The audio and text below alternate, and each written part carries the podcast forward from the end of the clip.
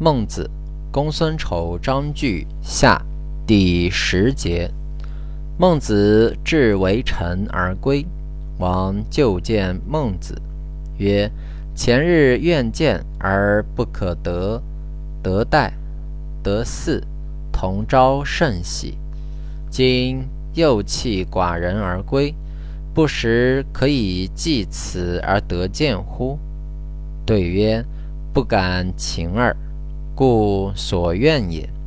他日，王谓使子曰：“我欲中国而受孟子事，养弟子以万钟，使诸大夫国人皆有所惊视。子何谓我言之？”使子因臣子而以告孟子。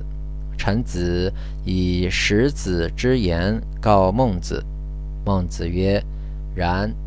夫十子巫之，其不可也。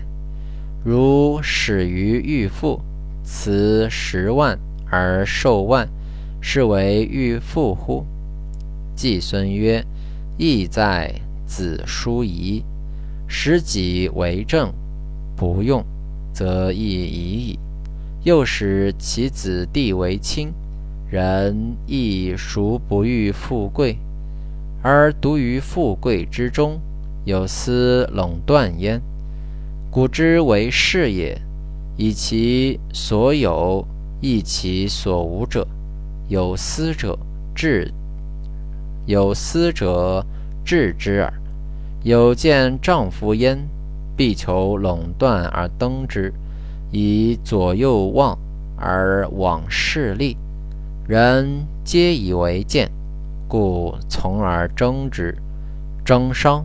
自此见丈夫实矣。